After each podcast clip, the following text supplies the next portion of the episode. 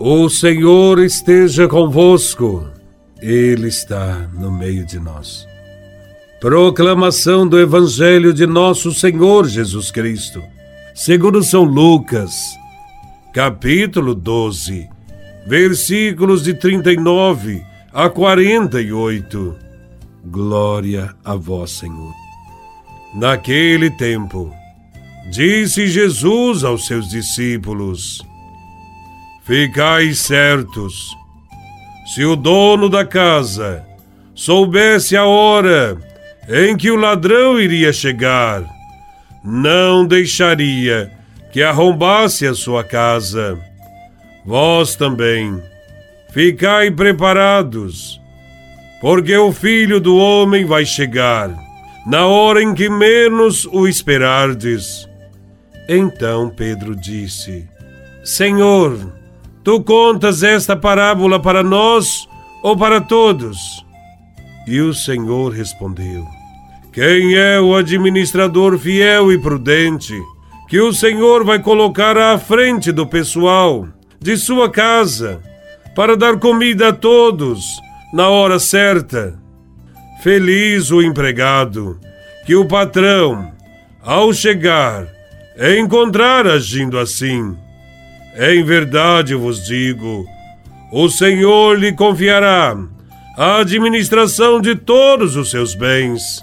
Porém, se aquele empregado pensar, meu patrão está demorando, e começar a espancar os criados e as criadas, e a comer, a beber e a embriagar-se, o senhor daquele empregado chegará num dia inesperado e numa hora imprevista.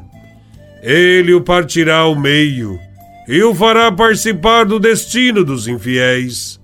Aquele empregado que, conhecendo a vontade do Senhor, nada preparou, nem agiu conforme a sua vontade, será chicoteado muitas vezes.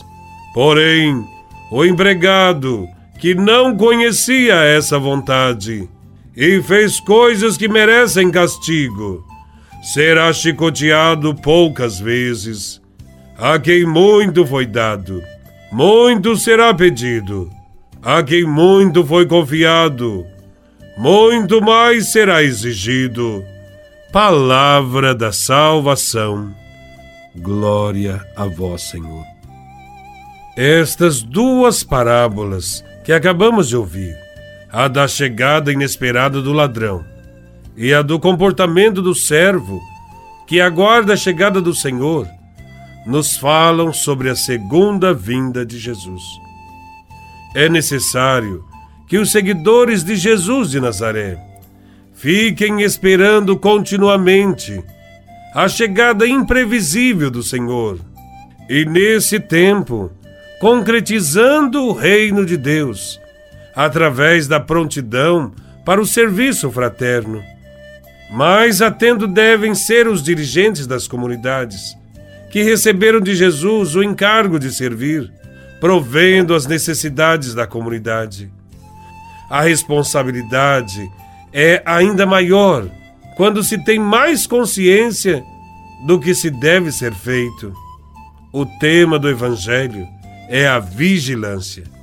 Precisamos estar preparados. Se soubéssemos que hoje seria o último dia da nossa vida, o que faríamos? Talvez diríamos: eu correria para a igreja a fim de fazer uma boa confissão. Outros diriam: eu vou correr e perdoar todas as pessoas que me ofenderam. Também vou pedir perdão a todos aqueles que eu ofendi. Outros diriam: Eu irei repartir o que tenho com os mais pobres. Mas o que nos impede de fazermos isso hoje? Mesmo sabendo que o hoje não seja o último dia da nossa vida. Fazer o bem, fazer o que é correto, justo, é estar preparado e vigilante, pois não sabemos nem o dia e nem a hora em que o Senhor virá.